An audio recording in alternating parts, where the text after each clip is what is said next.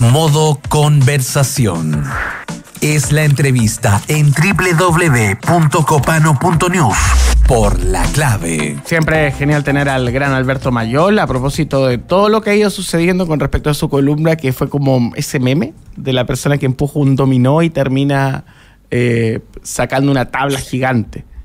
¿Cómo está, Alberto? en la revista Rolling Stone, eh, la BBC comentó el tema que dos semanas después, ya vamos a cumplir dos, Alberto, si no me equivoco, desde que se publicó la primera columna, ya tuviste una entrevista en el Mercurio donde dijiste el titular que destacó, el gran rival de la ocasión es la cultura narco. ¿Cómo está, Alberto? Buenos días. Hola, Alberto. Hola, buenos días, ¿cómo están ustedes? Un gusto saludarles nuevamente. Sí, efectivamente es como, es como el, el meme del dominó, porque efectivamente esto no sigue, sigue la conversación, la discusión, me parece valioso que exista la conversación, ojalá, ojalá se enriele en términos de, poder profundizarla y no banalizarla, que es parte de los riesgos en este tipo de cosas que se, tornan tan impactantes. Y ahí, y ahí Alberto, eh, han habido respuestas por parte de varias figuras eh, y de tótemes de la columna, eh, como por ejemplo Daniel Matamala, que tiene su propio planteamiento, Sebastián, ¿no?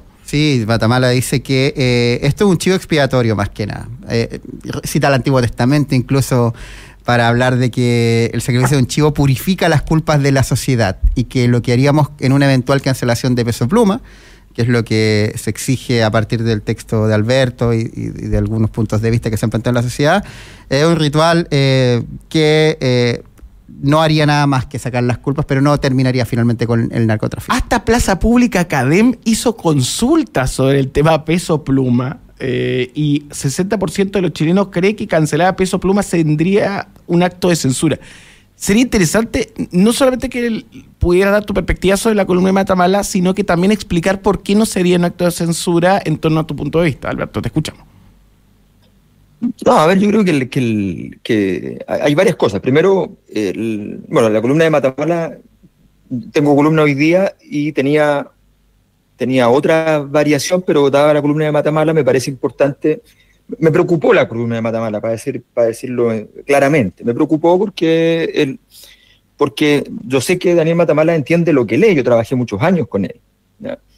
Eh, y, es una persona muy inteligente y por tanto eh, entiendo claramente que eh, cuando leyó mi columna la entendió y cuando leyó la segunda columna también la entendió. Y como repite argumentos que se, que se dijeron, disculpen, segundo, avisa a la mami que no puedo ahora, ¿ok? Cierra la puerta, por favor. Entonces, entonces la verdad es que después de dos columnas, a mí me llama mucho la atención que que persevere con el mismo argumento. El mismo, argumento es homologar una discusión respecto al rol del Estado con un acto de censura general. El acto de censura general es súper simple, es que tú vas y le dices, este cantante no puede cantar en Chile, no se le niega el ingreso, la razón que sea, no se le permite cantar, no puede, no puede hacer ningún show de ningún tipo, su música queda prohibida, en fin. Eso es un acto de censura, ¿no?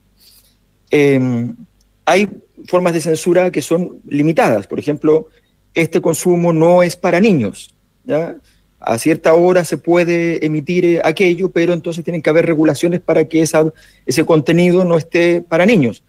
Digo esto deliberadamente porque Peso Pluma ha dicho él que a él le parece que su música no es para niños, respondiendo a una situación crítica que vivió en un momento cuando un niño de 11 años, fanático, de él se suicidó porque le habían prohibido escucharlo. Y entonces él contestó que su música no era para niños. Entonces, estamos hablando de, una, de una, discusión que, es bien, bien gruesa. Lo que yo he dicho es una cosa súper sencilla. No puede ocurrir eh, que el Estado, bajo determinadas, bajo que tiene unos conjuntos de objetivos, que el Estado cuando tiene un, va en un camino, haga una cosa y la contraria. Cuando eso ocurre, cuando tú vas y dices, no, yo por defender un principio no defiendo los otros y, además voy en contra de mi mandato, el Estado tiene el mandato de combatir el narcotráfico. Y cuando tú, como Estado, estás poniendo recursos públicos para que un artista eh, pueda hacer una apología del narcotráfico, lo plantee de esa manera, bueno, entonces tenemos, tenemos un problema. ¿Y ese problema cómo se resuelve? El Festival de Viña, ¿cómo lo resolvió? Y aquí viene la parte más interesante. El Festival de Viña lo resolvió censurando a Peso Pluma. Quien ha censurado a Peso Pluma no, no, no soy yo pidiendo lo que pedí. Lo que lo censuró fue el festival que le pidió que no cantara ciertas canciones. O sea, le quitó cierta, de su repertorio, le dijo no cante estas canciones y con eso resolvemos el entuerto. Pero eso es censura. Lo que yo estoy diciendo es a través, a través de, a partir de recursos públicos, como el lugar donde ocurre, el festival donde ocurre, que es todo público, aunque esté concesionado, es todo público, ¿ya? resulta que en esos lugares tú no puedes hacer promoción del narcotráfico, porque resulta que el Estado está tratando de combatir el narcotráfico y se sabe que la narcocultura es una industria al respecto, eh, pertenece a la industria del, del crimen organizado y es parte de su forma de legitimación y de conseguir también, y, de una cultura que consigue, permite conseguir fácilmente soldados, este tipo de, música. Alberto, pero un par de ahí. Primero, eh, lo, que, lo que plantea respecto al, a que no es música para niños. Primero, el Festival de Viña va en un horario para adultos. Eh, y la típica que uno, escucha, yo al menos de niños de los 90, cuando te está terminando el noticiero, dice lo que viene a continuación de las 22 horas, el canal tiene está autorizado para transmitir programas para mayores de 18 años. Es una cosa, ya. Exacto, pero eso es la televisión. Yo te pregunto, entonces, entonces no vendieron entradas para, no hay niños que puedan entrar al festival. No, no, sí, pero bajo, bajo ese punto de vista hay mucho contenido de, de artistas de reggaetón o incluso de rock eh, no sé si han, han, habido artistas de heavy metal, pero pero hay, mucho contenido, no solo del narcotráfico, sino del sexo, que, también no, es para niños. Por eso existió en, el año 80, existió el Parentally Advisory Explicit Content, donde dicen, esta música no es para niños. Y el niño no entra solo, además, al show, entra con algún cuidador, por lo menos, que también lo lleva al recinto. Pero eso son, la normativa no dice eso, pero no estoy hablando de eso. Es que, es que, miren, a mí lo que me llama la atención es que no hay ni una sola persona en el país de los que están en contra de lo que yo estoy diciendo, ni una sola, en este caso ustedes tampoco, que me hablen de lo central. Eso es lo que no me llama la atención. ¿Te refieres a televisión nacional como lo central? Yo conté, no, no, yo no, es que lo que pasa es que no son, no son capaces de ver que no estoy hablando de la censura. Dale, dale, dale. De que estoy hablando del rol del Estado. Ese es el punto. Yo no estoy diciendo, de hecho, yo no puse el ejemplo mío de los niños, puse el ejemplo de peso pluma de los niños, que él dijo, por ejemplo, que no era para niños. Por ejemplo, o sea, que él mismo consideraba que se debía, eh, comillas, censurar para efectos de los niños. Yo no estoy diciendo eso, yo estoy diciendo una cosa distinta. Estoy diciendo que entre tenemos el principio de la libertad de expresión, que para mí es, es un principio muy relevante, como todo principio no es absoluto, ¿ya? El derecho a la, a, la, a la, educación, bajo ciertas circunstancias, se restringe. Por ejemplo, en la pandemia se dio preferencia al derecho a la salud, al derecho a la educación.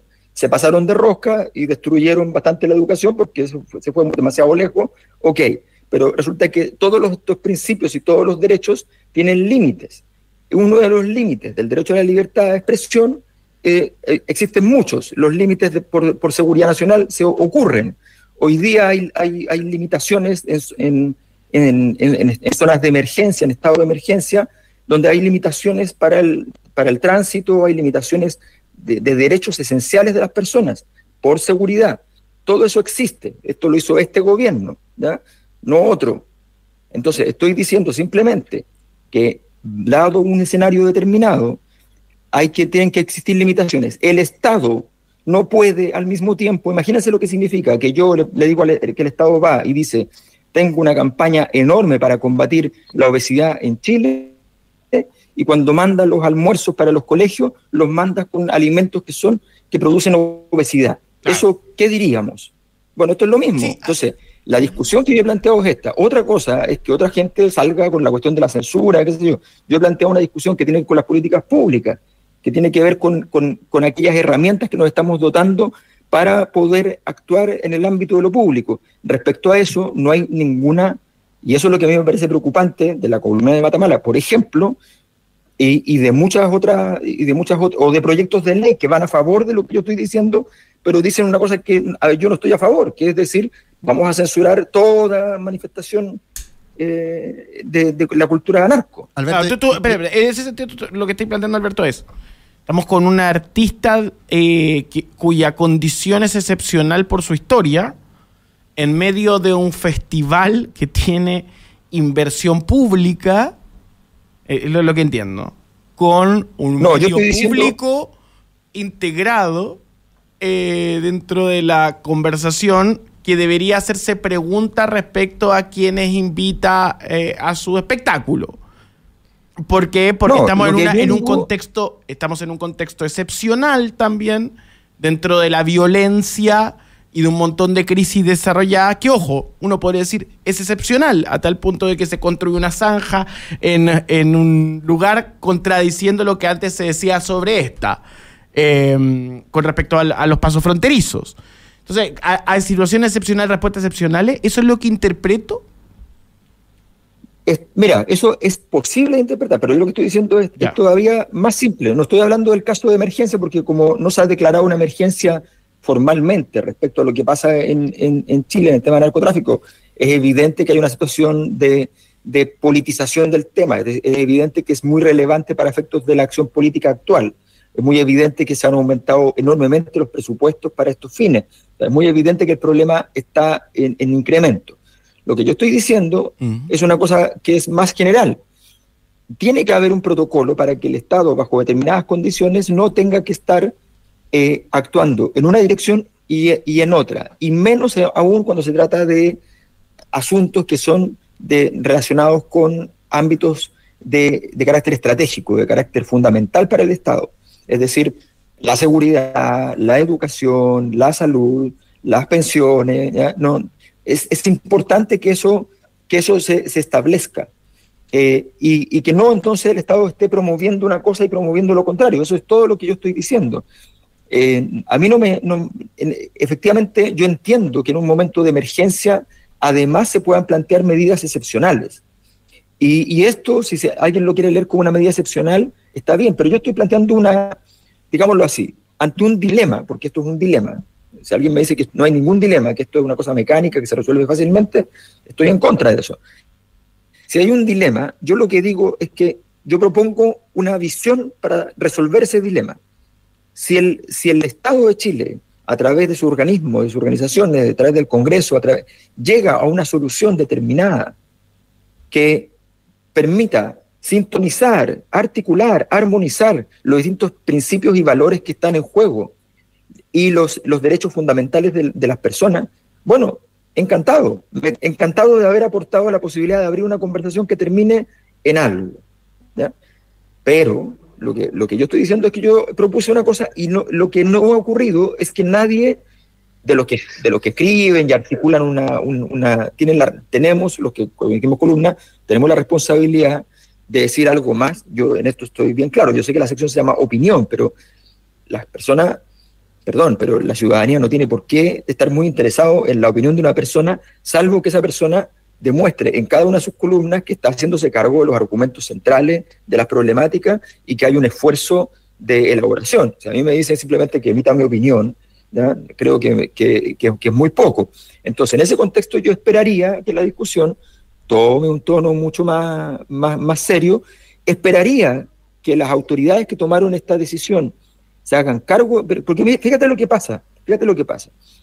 En el Festival de Viña, en la comisión que hubo la semana pasada, el relato que hace el mismo festival, la misma comisión, es el relato de que, de que los concejales y la alcaldesa le pidieron saber si se podía o no se podía suspender el concierto. Eso entiendo yo que significa que la alcaldesa y los concejales que estaban presentes allí estaban de acuerdo con suspender el concierto. Porque yo no le pregunto a alguien eso, sino se- y le preguntan a ellos, no con un informe en derecho propio, nada, le preguntan a ellos, oye, ¿se puede o no se puede a los, a los concesionarios? De los concesionarios, uno de los concesionarios leyó, leyó la declaración de su propio canal diciendo que estaba de acuerdo con cancelar la presentación. Sin embargo, los que estaban allí, concesionarios, eh, del mismo concesionario, van y plantean que no se puede rescindir el contrato. Y punto. Obviamente los contratos se pueden rescindir. Lo que me imagino que se refieren es que no se puede rescindir sin pagar una indemnización. Y obviamente ellos podrían haber dicho, mira, no nos corresponde a nosotros, dado que fue error de ustedes no meterse en este tema antes, pagar la indemnización, pero no fue la discusión que tuvieron. Ellos dijeron no se puede pagar y las autoridades públicas dijeron, ah, ok, no tenemos nada que hacer.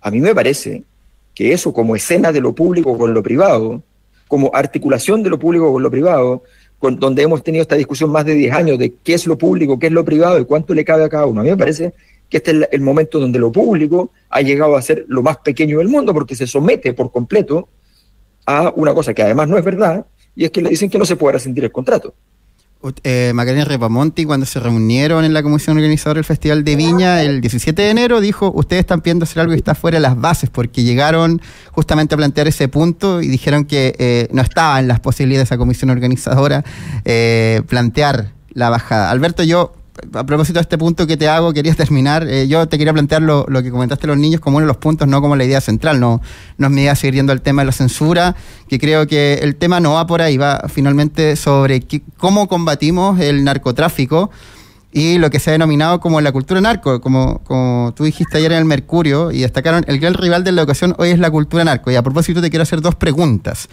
La bajada de peso pluma al Festival de Eña es un triunfo contra el narcotráfico, primera pregunta. Y segunda, eh, ¿la cultura narco está habilitada, crees tú, por ciertos columnistas, comunicadores, eh, que admiten esto sin cuestionamiento? Y cuando digo esto me refiero eh, a esta parte de, la, de lo que tú conceptualizas como cultura narco, que es la música urbana. Porque la cultura narco no es solo la música urbana, son los, los funerales narcos, es cierto tipo de, de vida, estilo de vida que se promueve, pero una arista sí es la música. Entonces la primera pregunta, ¿es un triunfo contra el narcotráfico que Peso Pluma no vaya al Festival de Viña? Y segundo, ¿crees que hay permisividad de comunicadores eh, y medios de comunicación respecto a esto que es la cultura del narco bajo tus palabras? Sí, yo creo que la, discusión, fíjate, de la, de la, de la de si el, cuál es el triunfo o cuál no, se va a ver en el tiempo, esa es la verdad. Creo que si Peso Pluma va al festival y el festival, y eso abre una discusión a nivel del país, eh, la verdad es que eso es, un avance muy importante para, la, para, para nosotros. Eh, yo he tenido varias relaciones con los medios mexicanos y están muy interesados en esta conversación porque les parece que efectivamente es pertinente. se hizo pertinente ellos todo escriben permanentemente y lo hemos visto en la cobertura mediática, medios de México, están súper atentos a todo esto.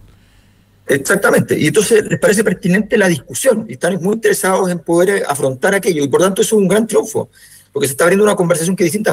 A mí, la verdad, a mí me parece que probablemente eh, más allá de, en la historia de Peso Pluma, que no la vamos a saber completamente nunca, porque es evidente por qué, ¿no? Em, a mí me parece que él no es una persona poderosa. a mí no, yo no le echo la culpa a Peso Pluma. Eh, cuando tú quedaste metido dentro de una estructura como esa, me imagino que debe ser muy difícil, si no imposible, salir. Esa es la historia que cualquiera sabe de las personas que han vivido cercano a ese mundo. Eh, por tanto, yo, a, mí no, no, para mí no es un enemigo, quiero decirlo claramente. Para mí el, problema se llama narcotráfico y, frente a eso creo que una, capacidad de abrir una discusión seria es un, es un triunfo importante y una capacidad para apoyar a esas personas que en sus casas no tienen el temor solamente de que sus hijos puedan ser, puedan, puedan ser drogadictos, tienen el temor de que sus hijos puedan entrar en, un en el mundo del narco. Eh, y el, temor de que los hijos sean drogadictos se produce en cualquier estrato social en Chile, pero obviamente es más fuerte en los tratos más bajos. Eh, y con todas las condiciones de cultura y qué sé yo que ciertos hogares pueden imprimir, el temor va a estar siempre.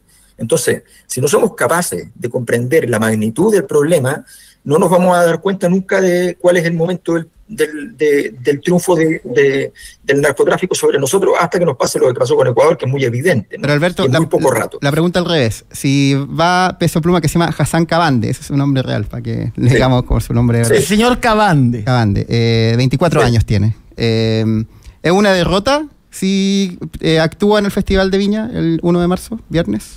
No, yo creo que, yo te insisto, para mí normalmente las victorias y las derrotas uno se fija en el qué, pero hay veces que las, victorias y las derrotas están en el cómo.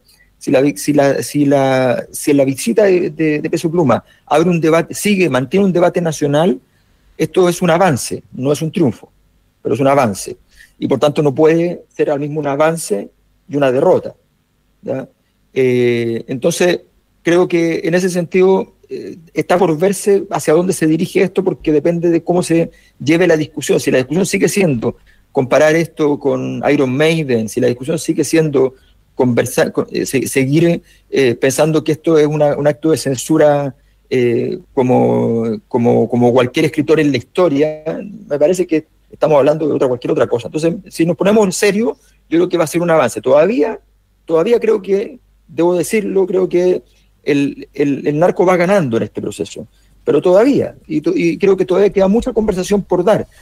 En segundo lugar, creo que, por ejemplo, lo que pasó con la, encuesta Academ, si la encuesta Academ hubiese planteado la pregunta que se, planteó, no el tema de la censura, ya con censura me parece sorprendente que más del 40% diga que hay que censurarlo. O sea, que ese es el nivel. a mí el resultado me parece extraordinariamente claro en su dirección. 40% de gente que dice que, hay que censurar a un artista por su contenido, me parece que eh, es bastante fuerte. Eh, ahora, si uno le pregunta a la gente, ¿usted está de acuerdo que se usen recursos públicos para que Peso Pluma eh, cante? Eh, va a haber una conversación que es distinta, creo yo. No la he medido yo porque me parecería impúdico medirla yo, pero estoy pidiendo a algunos gente que conozco que hace encuestas que lo incorpore En, en sus cuestionarios para poder medirlo con una pregunta más neutra, porque meter el tema de censura naturalmente es diferente. 8 y 58, Alberto Mayol, muchas gracias por conversar con nosotros y poder responder a nuestras dudas y las de la ciudadanía. Un abrazo. Gracias, hasta luego.